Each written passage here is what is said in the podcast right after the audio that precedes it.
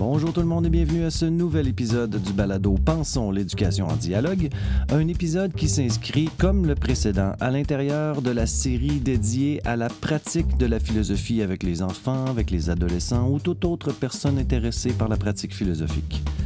Lors du premier épisode, je vous ai proposé un entretien afin de commencer en force avec Edwige Chirouter, qui est une figure de proue de la philosophie pour enfants en Europe francophone, mais ailleurs dans le monde également. Pour les prochains épisodes, j'ai décidé d'y aller de la façon plus chronologique, c'est-à-dire de vous présenter les enregistrements tels qu'ils ont été faits dans le temps et lors de mon périple euh, en Europe. Puisque j'ai débuté mon périple en Suisse, je vous propose le seul entretien que j'ai eu en Suisse sur la philosophie pour enfants, bien qu'il y en ait d'autres sur d'autres sujets qui seront diffusés également dans le cadre du balado. Cet épisode a été mené, mais c'est un entretien en fait qui a été mené avec Aurélia Platon. Et oui, Platon, vous avez bien entendu, un nom tout à fait destiné pour faire de la philosophie avec les enfants. Ce fut un entretien vraiment très agréable et très riche. Euh, dans lequel euh, on s'est intéressé aux travaux d'Aurélia Platon qui portent sur les droits de l'enfant ou plus particulièrement sur la Convention des droits de l'enfant.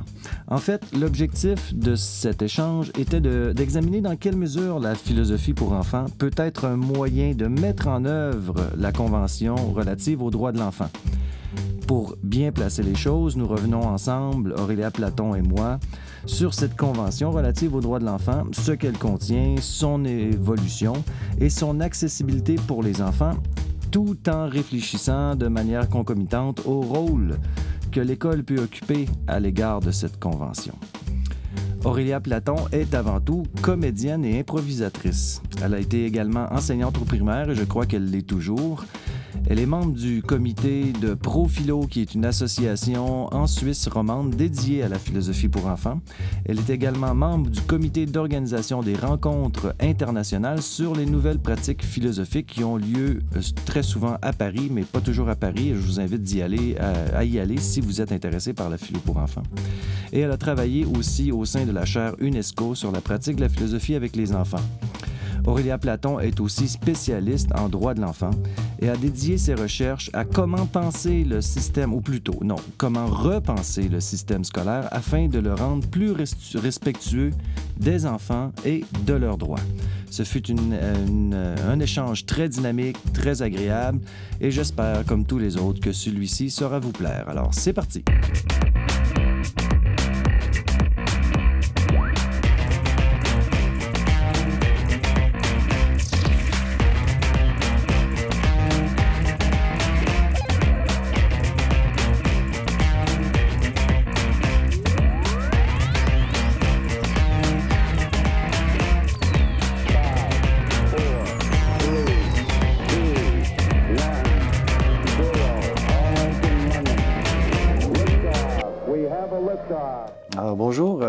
Platon, ça va bien? Ça va et toi? Oui, merci. Euh, merci d'avoir accepté de participer au balado. Moi, je suis très, très heureux que tu sois là. Ben, merci à toi pour l'invitation. Ben, ça me fait plaisir. Euh, je ne reviendrai pas sur ton nom.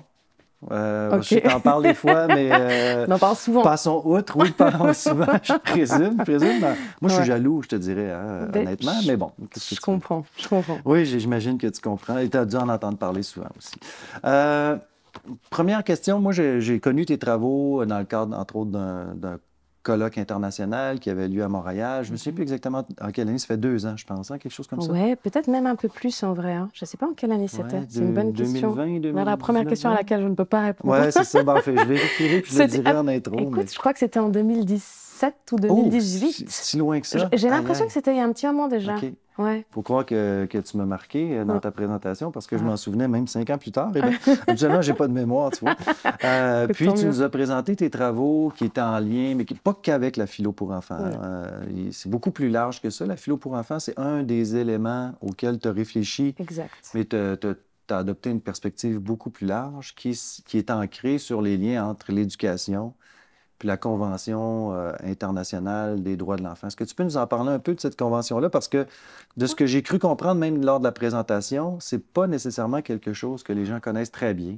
Non, oui, effectivement. Je me, je me, souvenais dans la, salle au moment du colloque, j'avais demandé aux personnes présentes euh, qui connaissaient. Mm-hmm. bah, il y avait quand même quelques personnes. Oui, voir si c'était honnête ou pas. Tu aurais dû poser une couple de questions. Bah, C'est-à-dire qu'on peut la connaître, mais on ne l'a pas forcément traversée, ni lue, et encore moins analysée ou étudiée donc effectivement, moi j'ai fait euh, cette euh, maîtrise interdisciplinaire mhm. en, droit de l'enfant, justement parce qu'on prend comme objet d'étude cette, euh, cette convention. Donc en fait, la convention relative aux droits de l'enfant, donc elle date de 1989 communément ouais, appelée Si j'ai bien compris, elle a été ratifiée pas au même moment au Canada en 92, c'est ça? Exactement. En fait, ben, les dates de ratification, puis les dates où les pays en fait ont signé, ratifié, mhm. donc il y a déjà une distinction là, varient d'un pays à l'autre.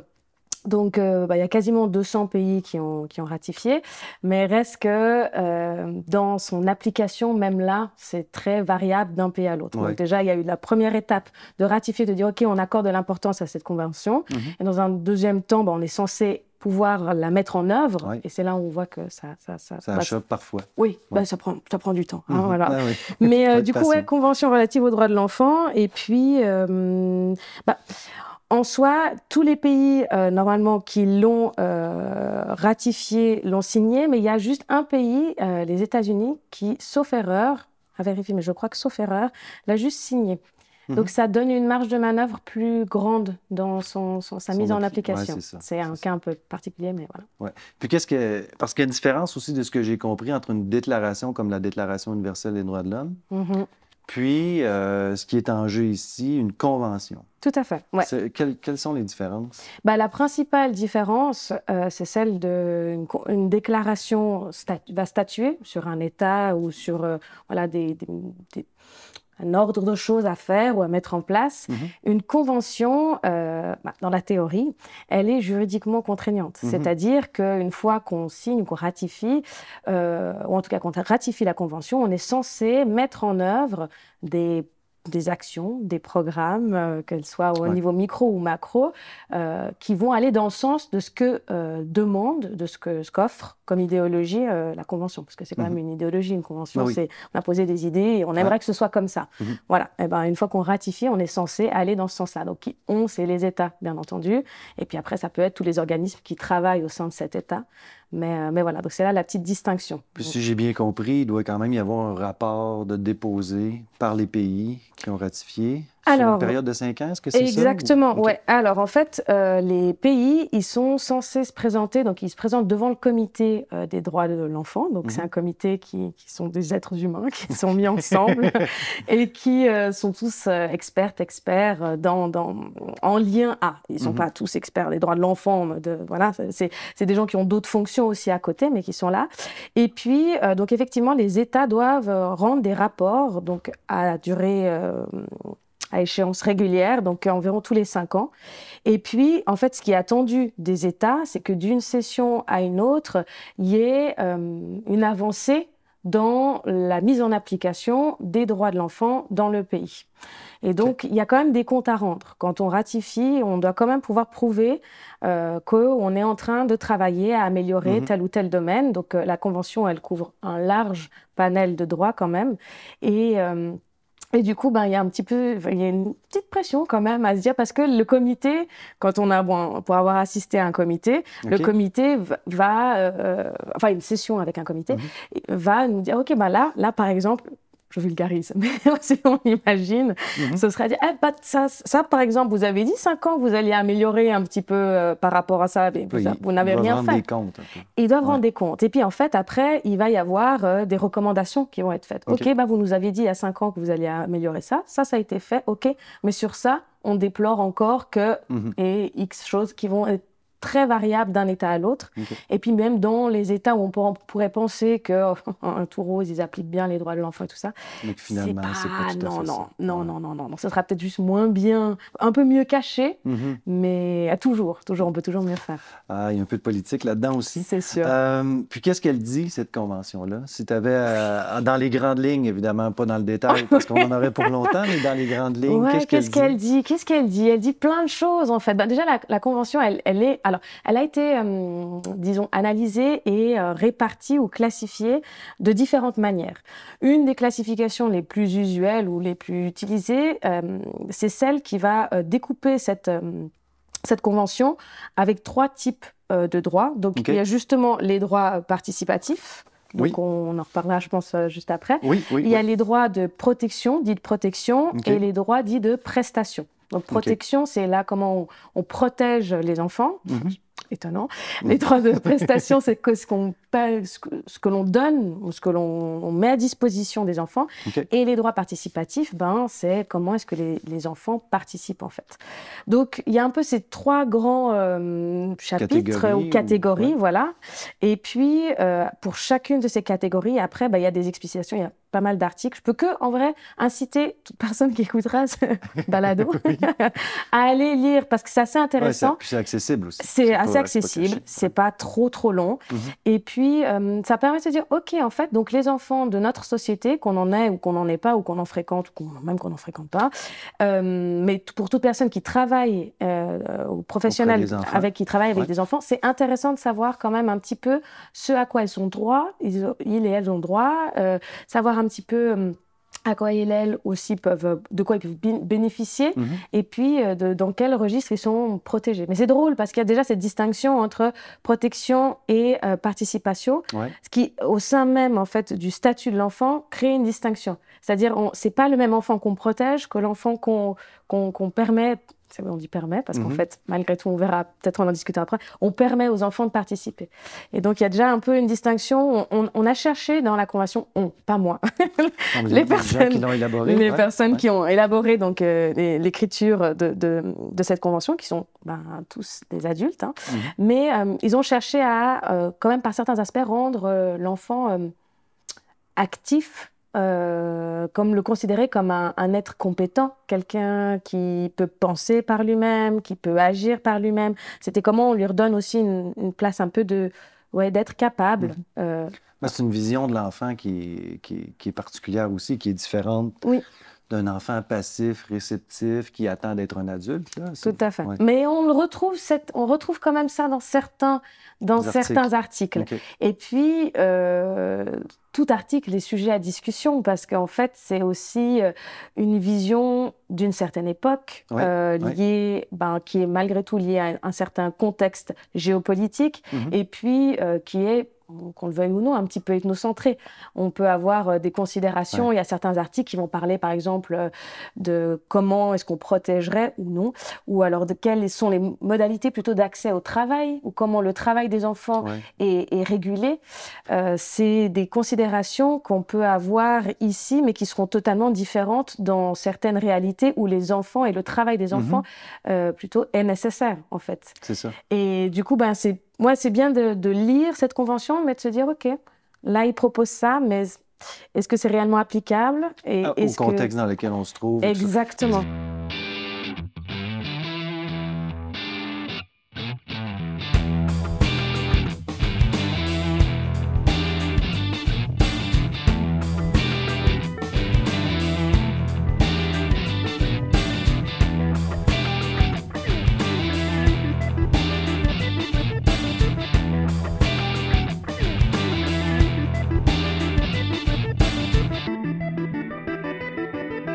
Est-ce que cette convention-là euh, a évolué depuis 1989 ou c'est Alors, ils ont rajouté, euh, et le, le, mot m'échappe maintenant, il y a eu des ajouts.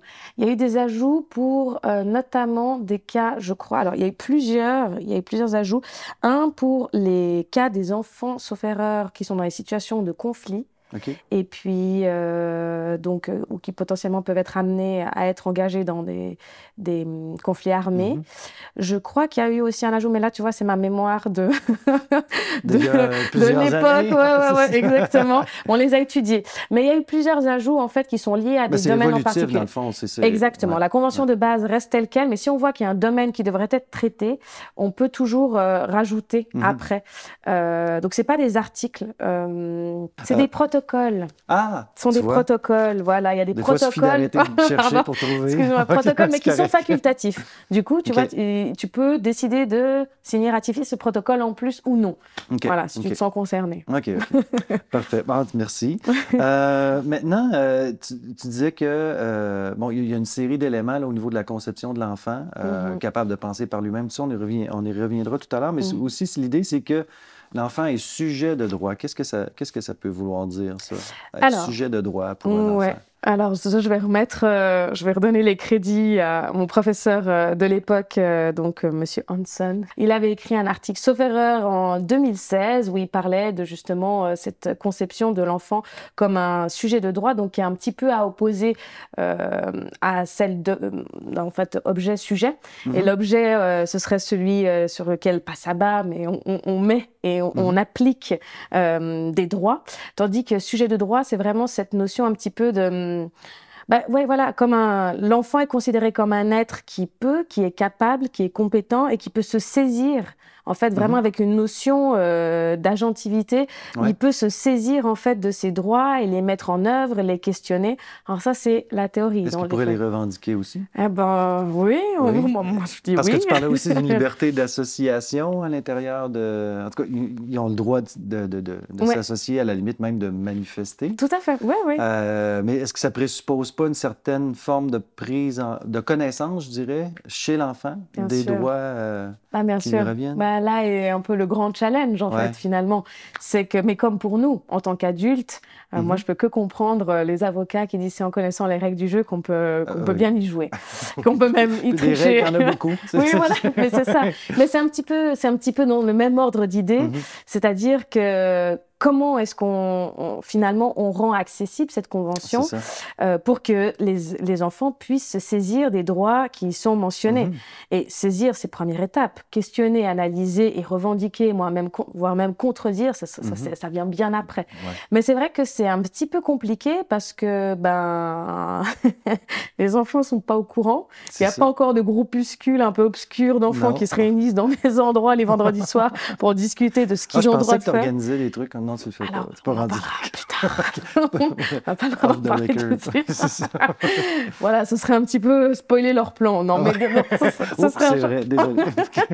ce serait chouette pour eux, en vrai. Mais oui. Mais euh, donc voilà, en fait, ben, il y a un peu plusieurs manières par lesquelles c'est amené. Avec un peu de chance, ben, certains enfants, ils ont peut-être des parents qui travaillent dans ce milieu-là, puis ils seront assez au fait. ouais.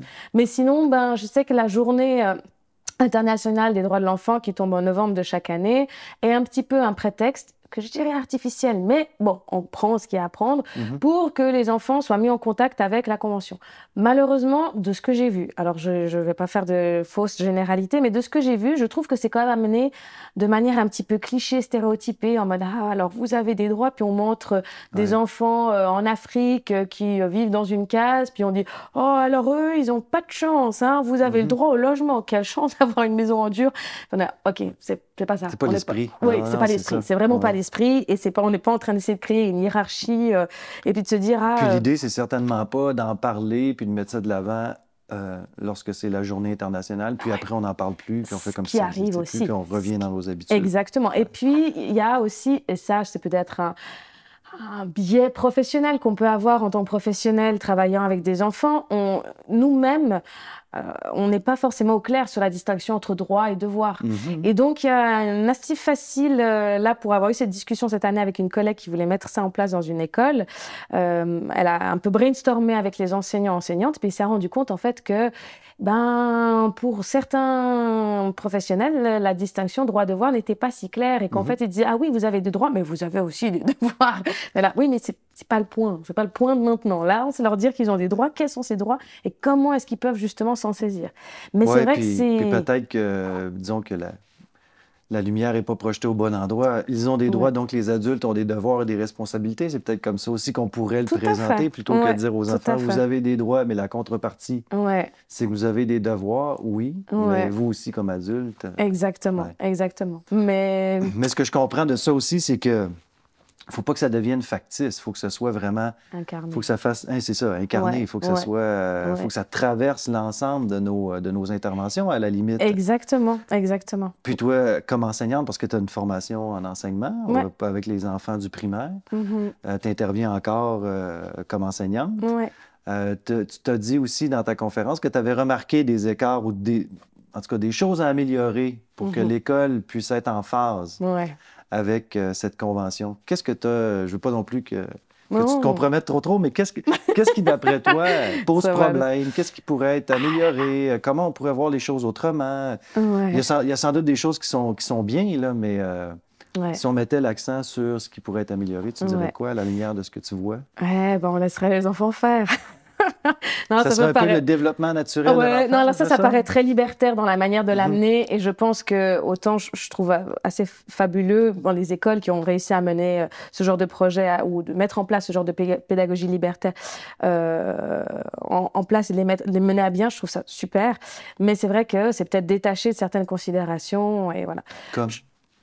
le capitalisme est celle que. Enfin voilà, pour moi, l'école est une institution qui s'inscrit à l'heure actuelle dans euh, une réalité économique et cette réalité économique, qu'on le veuille ou non. sociopolitique aussi. Voilà, tout à fait. Ouais. Il y a un agenda derrière, Mhm. il, y a, il y a des L'école demandes. n'est pas neutre. Non, l'école n'est pas neutre, Les- comme les États ne sont pas neutres, Non. et donc, bon, Mhm. enfin, l'école étant une institution étatique. Alors après, il y a les écoles privées, mais là, en parlant du public, Mhm. parce que voilà, c'est ça. Euh, Qu'est-ce qu'on pourrait faire mieux? Ben justement, il y a tellement de choses qu'on pourrait faire. Ben, t'es pas obligé de faire le tour, là. Non, mais disons, alors moi j'ai j'ai pas mal justement réfléchi euh, dans mon travail de, de- de fin d'études sur comment les écoles, ont, ont- le terme c'est dit comment les écoles pourraient être rendues plus child-friendly. Ouais, ouais. Donc child-friendly, c'est un anglicisme pour euh, dire simplement plus respectueuse des enfants, Mhm. de leurs droits, de leurs besoins, de leur développement. Bah, pour moi, je pense un, un des premiers piliers et dont découle un petit peu après toutes euh, les, les- les- les formules et tout ce qui pourrait être modifié de manière concrète, c'est de remettre l'enfant au centre en fait et l'enfant au centre des choix, des choix concernant euh, son parcours et son Mhm. métier d'élève et le curriculum et le programme et son organisation horaire. Euh, Il y a tellement de choix qui, qui ont été faits par les adultes que ça en paraît absurde. Enfin, toutes les hiérarchies un petit peu disciplinaires, Ouais. euh, pas de discipline, mais- c'est pas bien, de discipline français maths, etc. Oui, oui. Ben, Euh, faut bien distinguer les deux. Quoi qu'il y ait les deux à l'école. hein. Ouais, exactement, exactement. Mais même ça. au niveau disciplinaire, typiquement, il ouais. y a là aussi il y a des choses qui pourraient être revues. Mais euh, voilà, on a décidé, on, à nouveau pas moi, mais quelqu'un se dit ouais, français maths, bien mieux que toutes les disciplines artistiques. Et c'est quelque chose typiquement dans le curriculum ici en Suisse qui se, se- se- se- on peut le sentir, c'est-à-dire le nombre de périodes. Donc une période c'est 45 minutes euh, de temps d'enseignement, puis l'horaire, en tout cas ici, organisé avec euh, des périodes. Le nombre de périodes qui sont dédiées au français maths est bien supérieur à toutes les disciplines Ah, artistiques. ben, je te rassure, c'est la même chose au Québec. Ah ouais, ok, Ouais, ouais, d'accord. Tout à Ouais, fait. tout voilà. à fait. Ben, en fait, même dans les premières années, ils font presque que du français et des maths. Ouais. Euh, Il n'y a pas d'histoire vraiment, géo, sciences, euh, ouais. très peu, un peu d'éthique quand, quand ils ont le temps, mais on Voilà, mais c'est ça, c'est ça. Et puis, on est rattrapé par la réalité du terrain. Ouais. Mais justement, euh, je suis sûre qu'il y a des enfants, ils adoreraient faire beaucoup plus euh, d'art plastique ou d'art visuel et tout du ça. théâtre, de l'impro, euh, Exactement, de la ouais, musique. voilà, exactement. Ouais, Tout, mais je dis discipline artistique, mais je dirais que voilà, en fait, leur laisser aussi le choix de se dire, mais parce qu'en fait, pour moi, c'est pas étonnant, on arrive, puis on est là, on a fini, on notre obligatoire, puis on est, bon, qu'est-ce que je vais faire? Mais je, je ne sais pas, en fait, parce que je n'ai pas encore eu le temps d'explorer en tant qu'enfant qu'est-ce qui me plaît, où, où Mhm. vont mes capacités et aptitudes naturelles, mais où va ma curiosité aussi. Et bon, bien entendu, on- là, c'est un peu un monde utopiste où les enfants ne seraient pas influencés ni par leurs parents, ni par le, le système scolaire, voilà. Mais un premier pas, ce serait de dire, OK, si tu veux choisir de faire plus de français cette année ou pendant ce premier trimestre, ou voilà, quand dans mon mémoire, j'avais vraiment fait une organisation horaire vraiment assez précise. N'hésitez pas à me contacter, je vous en parle avec plaisir. Parce que disons qu'on pourrait en parler vraiment pendant des heures. J'avais Ouais. vraiment poussé le- le- la réflexion euh, un peu plus loin que ce qu'on aura le temps de développer maintenant. Mais c'est vraiment se dire, bah, si en fait l'enfant a envie de donner plus d'importance à telle ou telle discipline, ben, qui peut. Et puis en fait, il y a tellement de choses qui pourraient se solver aussi. Moi, je le vois en étant sur le terrain. Mhm.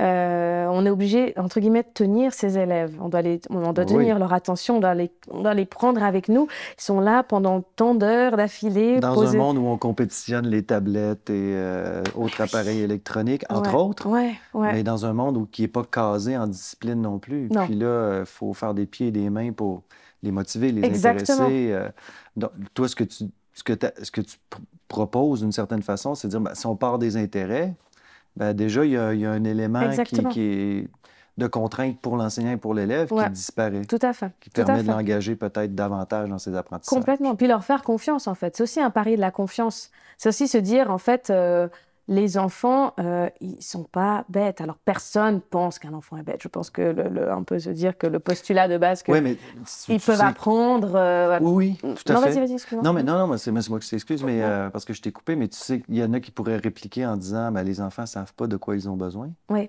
Ben, Nous, on le sait. On sait, par exemple, que dans la société telle qu'on la connaît, hmm. ben, les langues, puis les mathématiques et les sciences, euh, Hmm. c'est Ouais. fondamental. L'histoire aussi, les arts, c'est bien, mais euh, Ouais. Ben, on ne parlera pas de la philo Ouais. plus. On, va- on va y arriver. Oui, mais c'est pour ça que c'est un pari incertain. C'est sûr que si l'école se transformait, la société se transformerait.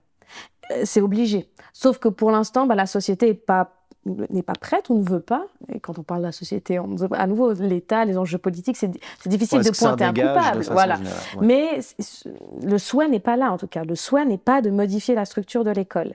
Alors que, justement, il y a tellement de choses qui Ou pourraient la être faites. modifier dans les cadres existants ou à peu près. Oui, sans, sans un trop, petit peu. sans trop de bouleversements. Un petit peu, voilà, exactement. Mais, ouais, c'est ça, sans Mais ce que ça voudrait dire à ce moment-là, est-ce que c'est un peu comme Carl Rogers qui disait ben, une école sans programme? Ouais. Hein, les programmes, euh, Ouais. le programme, ça devrait être l'enfant. Ouais, mais oui. Euh, Ça devrait être notre projet, ça devrait être ses intérêts, mais le programme ne devrait pas euh, préexister Ouais. à l'enfant. Ce serait, Ouais, un peu, ouais. ce serait un peu dans cette... Al- Ou la vision rousseauiste aussi. Tout à dans fait. les Mais, mais ça allait assez- dans ce sens-là. Moi, alors j'avais vraiment essayé de penser pour le rendre concret parce que justement, Rogers, bah, après, voilà, c'est c'est justement possible dans certains contextes où peut-être le nombre d'enfants est réduit ou je, Mhm. je sais pas, ce serait super. Ben, à la limite, ce serait pas mauvais qu'il y ait moins d'élèves par classe. Je ne sais pas Tout à combien vous en avez ici. Alors, on- ça dépend, ça dépend. On a les REP euh, où il va y en avoir un petit peu moins, donc c'est réseau, euh, réseau d'éducation prioritaire. ouais. Euh, sinon, ça tourne autour de 22, 23, Ouais, 24. c'est quand même... euh, c'est Ouais. à peu près Au Québec, chez nous, c'est beaucoup. c'est combien? Euh, autour de 24 aussi, avec Ouais. des élèves en difficulté qui sont intégrés aux classes régulières, ce qui demande beaucoup de différenciation de la Ouais. part de l'enseignant, tout en maintenant un rythme au niveau du programme. Ouais. La, la pression est forte, Ouais, ouais, ouais. est très forte. Euh, mais si une des clés serait aussi de réduire le ratio Ouais. maître-élève. Oui, bah oui. Et puis, plus d'adultes. euh, Enfin, oui, il y a tellement de choses à faire. Mhm. Moins d'élèves. Et puis, vraiment de se dire, OK, euh, le peu de fois où là où j'ai l'occasion qu'on peut être deux enseignantes en classe, parce que cette année, je suis aussi enseignante chargée de soutien pédagogique. Mhm. Donc, il arrive qu'on on- qu'on soit deux enseignantes dans la classe. Ça change tout. hein. Ben oui, Ça change vraiment, clair. tout vraiment tout. Donc, si jamais le DIP, vous Quand il y a une bonne complicité entre les deux enseignants, Ouais, oui, c'est ça. Alors, bien entendu. génial. Ah ouais, Ouais, non, ça fait, permet vraiment. Et puis en fait, on a l'impression que c'est plus de ressources humaines, enfin de, de- de ressources de, de dire ok, mais il va falloir payer plus d'enseignants ou que ou réduire le nombre par classe. Mais en fait, le gain que c'est. Je, je pense qu'on peut amener des enfants trois fois plus loin Ouais. en ayant moins euh, d'élèves par classe et en ayant plus d'élè- d'adultes par classe. Mais bon, En faisant plus d'accompagnement individualisé, Tout suivre leur intérêt aussi, Ouais, miser ouais. sur leurs forces. Il y a une question de confiance en soi, je pense aussi là-dedans. Quand un enfant doit s'approprier la culture scolaire qui n'est pas nécessairement la sienne, surtout dans les REP où nous, on, on dit les milieux euh, défavorisés ou à risque, Mm. euh, le décalage est tellement grand que ça a un impact aussi sur Ouais. le, le- le rapport qu'ils ont à eux-mêmes comme individus, comme, euh, comme sujet apprenant. euh, les défis peuvent être grands, puis la- Ouais. ça peut être lourd à porter pour un jeune aussi. Ah oui.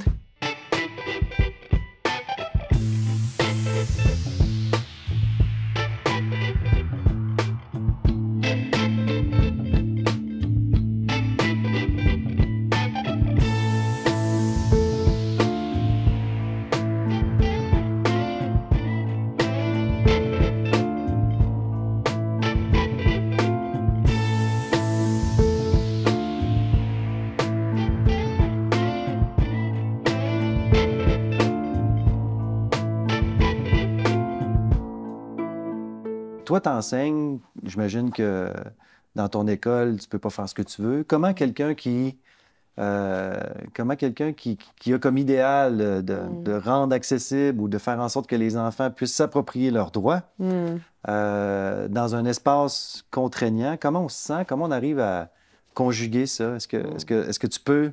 Est-ce que tu as une certaine marge quand même? Est-ce que tu arrives à être en cohérence avec tes, valeurs, tes idéaux, tes principes, malgré le, le, contexte? Je vais être honnête, je fais de mon mieux.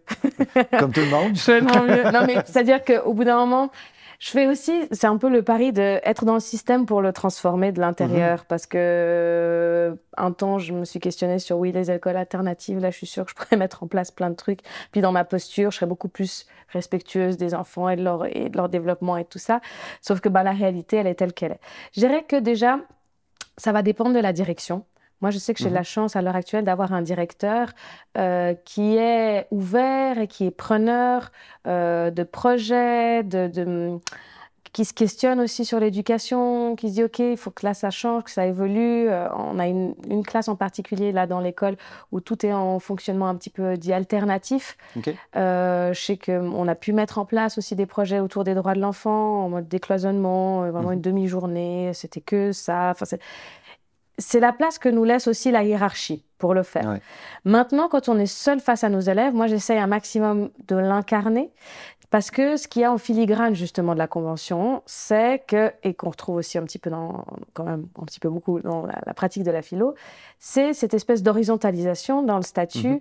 entre l'adulte et l'enfant, c'est-à-dire que l'adulte n'est plus seul détenteur du savoir, mais qu'il est là aussi euh, pas au même niveau, mais c'est pas dire qu'enfant, adulte, d'un seul coup, on efface tout. Ce serait un peu, ce serait pas approprié de dire ça, mais c'est de se dire qu'on essaie de se, mettre à une autre posture que celle qu'on peut avoir mhm. euh, en tant que, que, professionnel travaillant avec des enfants.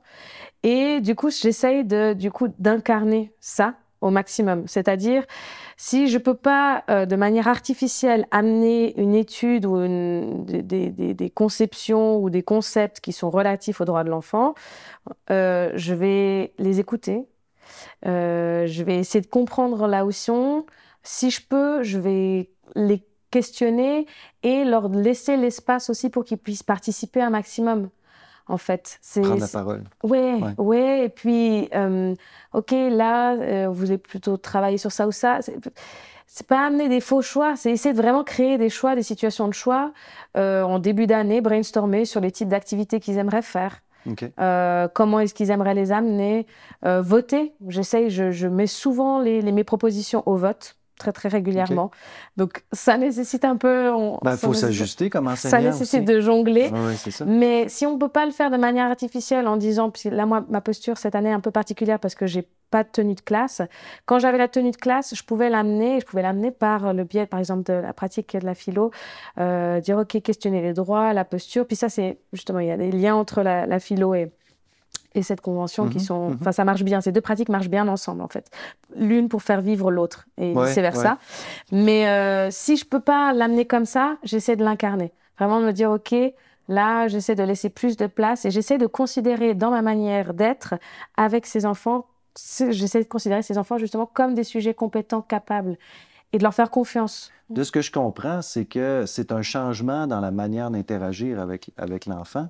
Euh, quand on, s'inspire de la Convention et de son esprit, mm-hmm. euh, c'est pas tant qu'on va. Euh, oui, dans un monde idéal, on le ferait, on renverserait complètement l'institution, mais dans le cadre dans lequel on, se retrouve, avec les contraintes auxquelles on doit faire face, mm. c'est dans la relation qu'on va mettre en place avec l'élève Exactement. Que, que, que, ça va prendre forme. Tout, à fait. Puis c'est là où, du coup, justement, c'est intéressant aussi de nous-mêmes en tant qu'adultes d'avoir une posture un peu critique par rapport à la Convention. Parce que tous mhm. les droits, comme j'ai dit euh, au début, tous les droits ne, ne, ne, ne vont pas considérer l'enfant de la même manière. Même si ça a été écrit d'une manière pensée cohérente, il y a quand même différents types de droits. Et je sais que c'est un parti pris euh, pour moi de dire ok, j'axe plutôt sur les droits participatifs, mhm. le fait qu'on va, qu'ils peuvent justement se réunir les vendredis soirs pour élaborer des Oui, projets. c'est ça. Mais donc, des, euh, voilà, c'est donc. Voilà. Il peut y avoir des dérives, en fait, aussi avec la Convention. Il, il peut. Ouais. et- Ben, comme avec n'importe quoi. en fait. Tout à fait, oui. Oui, oui, c'est ça, tout à fait. Oui, Euh, juste. mais justement, tu, dis, moi, je mets davantage l'accent sur les droits participatifs. Mhm. Euh, pour quelle raison tu mets davantage l'accent sur ces droits-là? Ah, parce que c'est mes petits préférés. non, mais c'est. Alors, c'est ceux que j'ai étudiés parce que justement, ben, j'ai pas mal pratiqué euh, quand j'avais, euh, quand j'étais en tenue de classe, même avant ça. Euh, donc, euh, pour- j'ai pu mettre en place des dialogues philo. Et puis, en fait, c'était très intéressant d'étudier les liens qu'il y avait entre les deux. Je je l'ai Mhm. évoqué rapidement avant, mais c'est comment, en fait, en pratiquant, euh, les- en mettant en place avec des élèves des dialogues philo, est-ce qu'on on leur permet de se saisir de leurs droits? Et une fois qu'ils se sont saisis de leurs droits, comment est-ce que ça leur permet de questionner le monde qui les entoure, de questionner euh, ce à quoi ils Mhm. Et ont de se accès? sentir légitimé de le faire aussi. Exactement, tout à fait. Dans, les- dans les deux sens, un petit peu. Mhm. Donc, c'est c'est deux pratiques vraiment qui se, qui se nourrissent, en fait.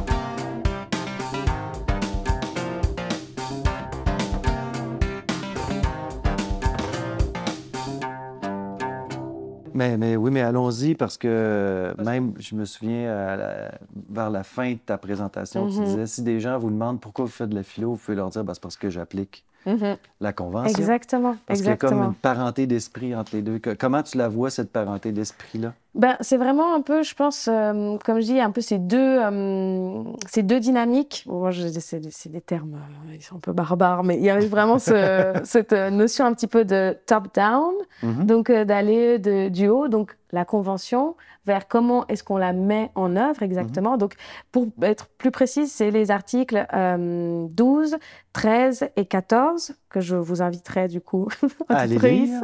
Ouais. à aller lire, qui euh, parle donc euh, de comment les enfants en fait ont le droit de penser par eux-mêmes, euh, oui, le droit de manifester, liberté Ouais. de conscience, de penser, tout ça. Ouais. Et puis donc liberté d'expression aussi. Exactement. Exprimer son opinion, liberté d'expression, de pensée, de Ouais. conscience et de religion, d'association. Tout à fait, Ouais. ouais. voilà. Et puis du coup, ben en fait, euh, les, les, les, les droits de l'enfant dans ce sens-là, euh, on- quand, on, quand, on, quand on lit, en tout cas ces trois, ces trois articles-là, et, et ce cadre un peu de référence, on se dit, OK, c'est bien joli, mais comment est-ce qu'on met ça en place, en fait? Mhm. Donc, OK, on se dit, bon, on a la convention, ben, ça tombe bien.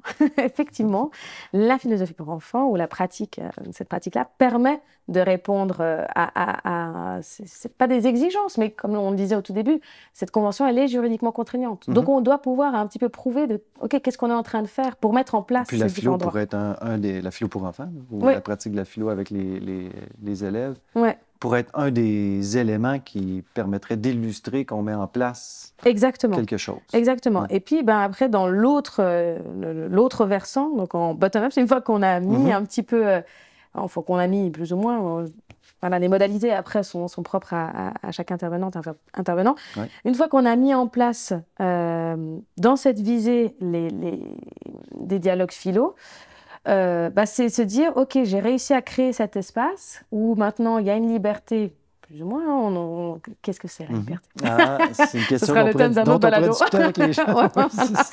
Euh, mais ça peut donner en fait l'impulsion vraiment à une réflexion critique sur les droits en fait. Se dire ok bon bah j'ai le droit de penser très bien mais qui c'est qui m'a donné ce droit là en fait? Et qui qui enfin Mhm. c'est c'est de se dire voilà c'est cette prise de distance cette euh, réflexion critique qui je pense est aussi nécessaire. C'est pas dire ah vous juste vous avez vos droits très bien maintenant ben voilà en fait euh, il- voilà c'est ça pourrait se retourner contre les droits que de les mettre en œuvre. Mm. Mais je trouve que c'est intéressant, se dire bah oui, Se retourner contre les droits. euh, bah, se dire je sais oui. pas si- je- Oui. Mais je je suis pas convaincu.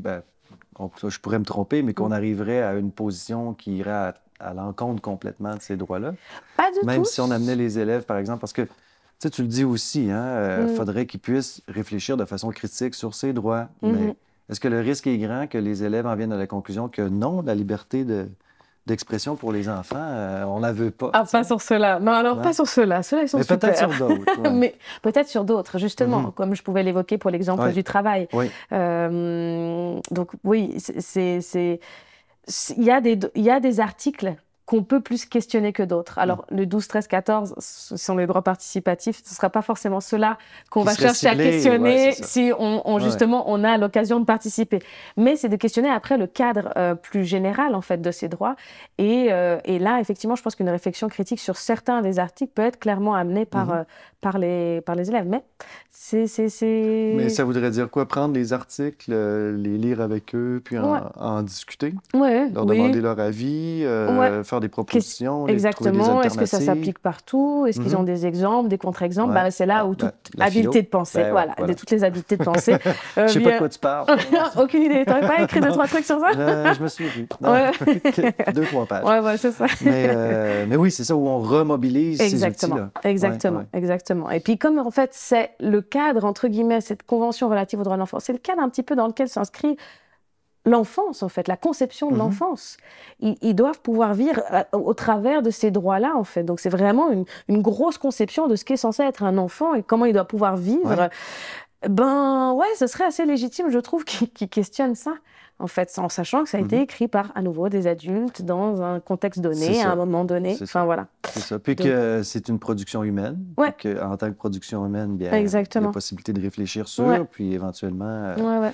Non, c'est vraiment leur place dans, leur société, dans la société qui peut être à Puis questionner. toi, la en fait. philo pour enfants, tu vois comme un levier parmi d'autres, un levier particulier? Que- que- que- Qu'est-ce qui a fait qu'à un moment donné, tu t'as accroché sur cette approche-là? Ben, la- je sais pas si c'est une approche, il y a des approches en philo pour enfants, mais Ouais, ça vient avec une vision de l'enfant aussi Ouais. qui, est, ouais, qui est particulière, qui s'arrime bien avec la Convention pour certains articles, en tout cas.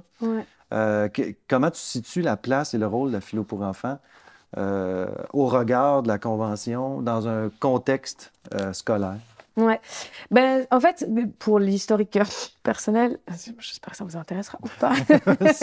Non, mais dans le sens où, en fait, euh, les- ces deux pratiques dans mon parcours, en fait, sont arrivées en parallèle.